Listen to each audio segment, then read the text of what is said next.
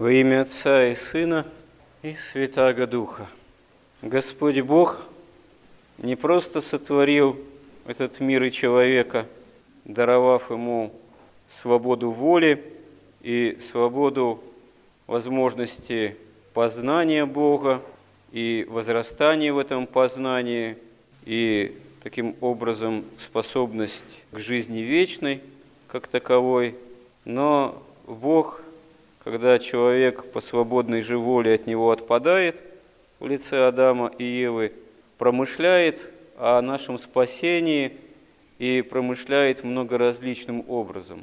Прежде всего, конечно, вершина этого промысла – это само Боговоплощение, это схождение Бога именно в лице Бога Сына, второго лица Пресвятой Троицы, в этот мир воплощение, Его Рождество, Его крестная жертва, Его воскресение.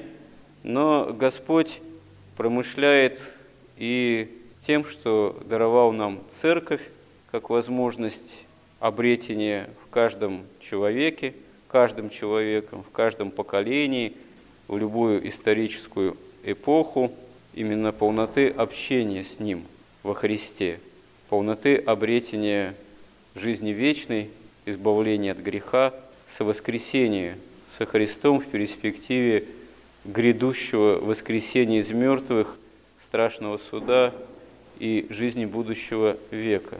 Мы видим, что и в Ветхом Завете Господь промышляет тоже таким многоразличным образом и создает, можно сказать, народ избранный для того, чтобы на земле не утратилось единобожие, поклонение единому Богу, и дарует этому народу закон, как ограду от греха. Хотя мы видим, что на самом деле ветхозаветная история исполнена примеров, когда сам этот народ изо всех сил старается уклониться от следования правде Божией, и за это оказывается часто и наказываем Богом, и обличаем.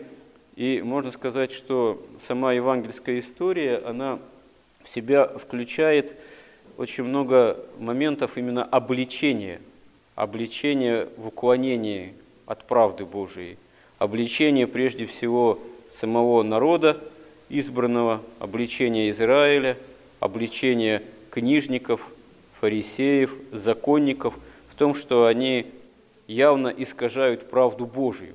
И это в Евангелии присутствует не в одном далеко эпизоде и во многих словах обличающих, когда Господь их, эти слова адресует именно своим соплеменникам и прежде всего вот именно религиозной элите и политической элите Израиля, книжникам и фарисеям и саддукеям, и обличают неправду, восстание на правду Божию – часто слова и действия самих книжников и фарисеев. Вот в частности, мы слышим эпизод, когда фарисеи задают Господу какой-то элементарный, на самом деле, казалось бы, вопрос, а позволительно ли разводиться с женой?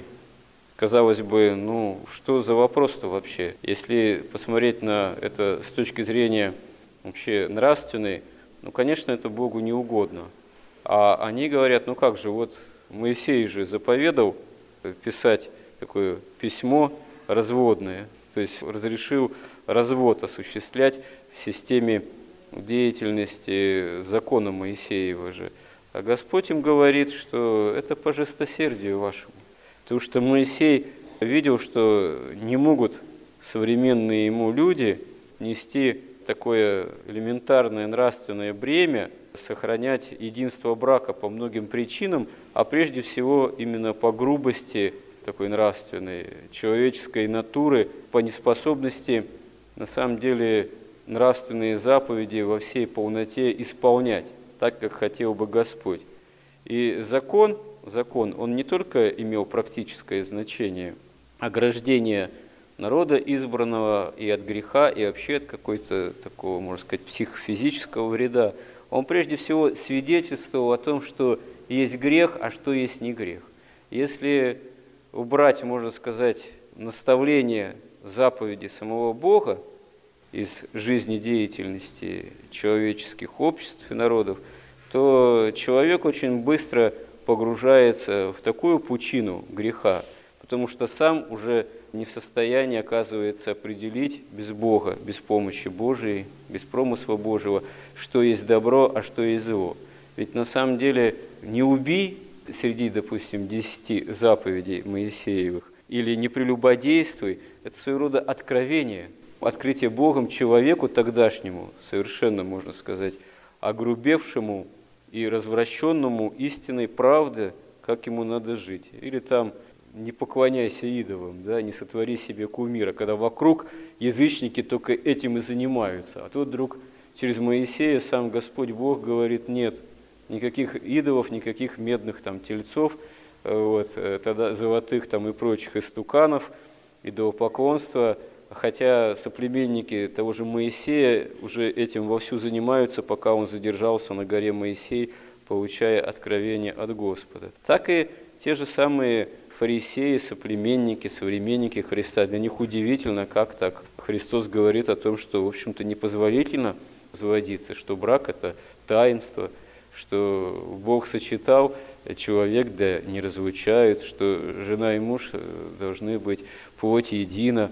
Вот. Это даже апостолам оказывается удивительно, как же так, они потом отдельно еще у Христа переспрашивают.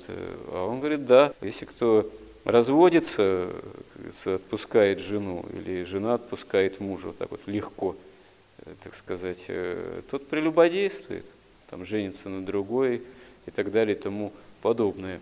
И это оказывается новостью, как вообще то, что Христос явил Царство Небесное, принес жизнь вечную. Это для большинства израильтян вообще никак вместиться не могло. Им все было подавай Царство земное, как бы Господь им устроил, Мессия истинный, земное царство и всех язычников бы, и Рим бы им бы подчинил, вот это они и понимали. А Царство Небесное, исполнение заповедей, для них это вообще было совершеннейшей такой инновацией, хотя, казалось бы, об этом еще все в Ветхом Завете это было, по сути, сказано. Господь говорит, заповедь новую даю вам, да любите друг друга, говорит своим ученикам. Так разве заповедь о любви к Богу и другому человеку не была дана, еще в Ветхом Завете, была дана, а исказилось это все понимание, оказалось это все вообще новостью, великой новостью, с воскресением Христовым, с его сошествием в мир, что, оказывается, действительно можно с помощью Божией осуществить эту заповедь, возлюбить Господа и ближнего своего – и апостол, апостолы об этом свидетельствуют, и послания апостольские, если откроем, сколько мы увидим там слов, обращенных уже к христианам, в первую очередь, э, своих апостолов, обращенных именно к тем, кто уже уверовал, о том, что на самом деле как нужно жить по-христиански. Вот апостол Иаков говорит, что не может из одного источника течь сладкая и горькая вода, что смоквы не дают винограда, а виноград не дает смоквы. Соответственно, и плод жизни христианской, он должен быть добрым. Истинная христианская мудрость – это мудрость, которая сопряжена с настоящей мудростью во Христе, с осуществлением заповеди любви о мире.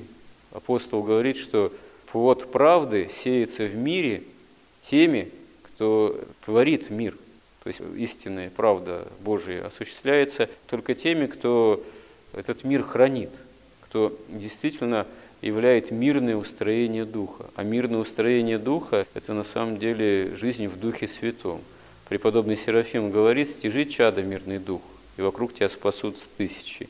А что это за мирный Дух? Это Дух Святой на самом деле. Это благодать Божия, которая только в мирном устроении сердца поселяется. А цель-то какая в нашей жизни – именно к такому мирному устроению прийти. Потому что только тогда Царство Небесное открывается. А какой смысл всех вокруг построить, вообще свою жизнь земную выстроить с точки зрения некой собственной справедливости без сучка и задоринки, а при этом находиться не в мирном устроении, а в злом, завистливом, таком блудном, гневливом, осуждающем, сварливом и так далее и тому подобное – а очень часто именно жизнь, даже считающих себя христианами, нас, она, увы, из этого и строится, из попытки осуществить жизнь земную так, как видится с точки зрения именно собственной справедливости. И как это часто осуществляется? Через неправые слова, ну и действия, естественно. А вот апостол Иаков тоже обращает внимание на то, что язык говорит маленький член, вот, а человек с ним совладать не может. Кораблями управляет, а управить язык не в состоянии, который является прекрасой неправды. И, как говорит апостол, круг жизни самого человека воспаляет, будучи воспаляем от гиены. Вот. А гиена, она связана со страстями. Нас очень часто по жизни двигают наши страсти, и мы говорим, обращаемся к другим людям, даже там порой пытаемся правды добиться, там, обличить, там, других э, вразумить, там, как-то еще есть такое понятие, выяснить отношения. Выяснять отношения, в результате чаще всего все это выяснение отношений, там, наши слова, они приводят не к миру с другими людьми, а еще к большим каким-то ссорам, непониманиям, неприязни, осуждению, разладу и так далее и тому подобное. А все это в конечном счете приводит именно и к немирному устроению духа, к немиру внутреннему. Ведь действительно стоит с кем-то вдруг поссориться, прийти в какое-то немирное устроение, как внутри начинается брань против этого человека или даже группы людей. И порой брань такая сильная, что можно сказать, что человек в этой брани прям горит этим всем – а вот я ему бы сказала или ей бы сказала, а вот мне надо было так сказать, да вот надо, я еще это и скажу, да я все, так сказать, выскажу, что думаю. Вот. И что в результате? В результате только хуже. А самое главное, увы, отсутствие мира. Это совершенно, как говорится, ну, такая вещь обыденная, элементарная, сплошь и рядом вот, происходящая. А как с этим справиться?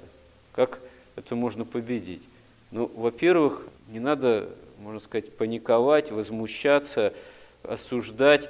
И вообще, что такого удивительного, что порой наши ближние, там, родственники, дальние, сослуживцы, соработники, начальники, там, кто угодно, ведут себя каким-то для нас образом неподобающим или неудовлетворительным. Что такого в этом удивительного? Абсолютно ничего удивительного нет, потому что все мы люди грешные – и люди, окружающие нас, тоже люди грешные. И часто поступают тоже по страстям и грехам, и своему какому-то пониманию и собственному чувству справедливости, которое на самом деле ничего удивительного, опять же, что идет в разрез с нашим пониманием. Так э, как же быть? Посмотрим лишний раз на крест Христов. Вот Господь на нем распят. Справедливо ли это? Совершенно несправедливо.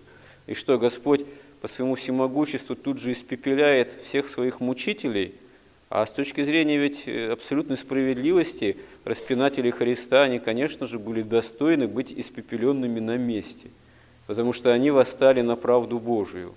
Они совершают, можно сказать, убийство Бога-человека, Богоубийство в каком-то смысле. Это вообще уму непостижимо что. А Господь с креста говорит о них, «Отче, прости им, не ведают, что творят». То есть Господь им всем жаждет спасения тоже, чтобы и они спаслись, и распинатели его спаслись. Он и им тоже жаждет спасения, безусловно. И в этом вот и есть истинная премудрость. Другое дело, состояние ли они, те, кто и распинают Христа, и гонители, или те, кто остается чужд, спастись сами, в состоянии ли они по своему внутреннему выбору сделать выбор в пользу спасения рано или поздно, покаяться, это остается действительно их выбором и, можно сказать, тайной тоже смотрения Божьего. Но спасение ни для кого не закрыто. И даже если мы по отношению к кому-то горим праведным гневом, надо помнить, что и эти люди тоже достойны спасения, достойны Царства Небесного не по своему достоинству и не по нашему достоинству или недостоинству, а поскольку Господь именно своей незреченной любовью жаждет, чтобы все пришли в Царство Небесное. И основа это осуществление именно правды Божией, а это есть самая истинная правда, что Бог желает всем нам, чтобы мы спаслись всем людям, это вот, чтобы осуществилось в нашей жизни, нужно иметь целью главной стяжание Духа Мирного. То есть Духа Мирного как благодати Божией, полноты вечной жизни. Господи, действительно, помоги нам во всем этом. Аминь.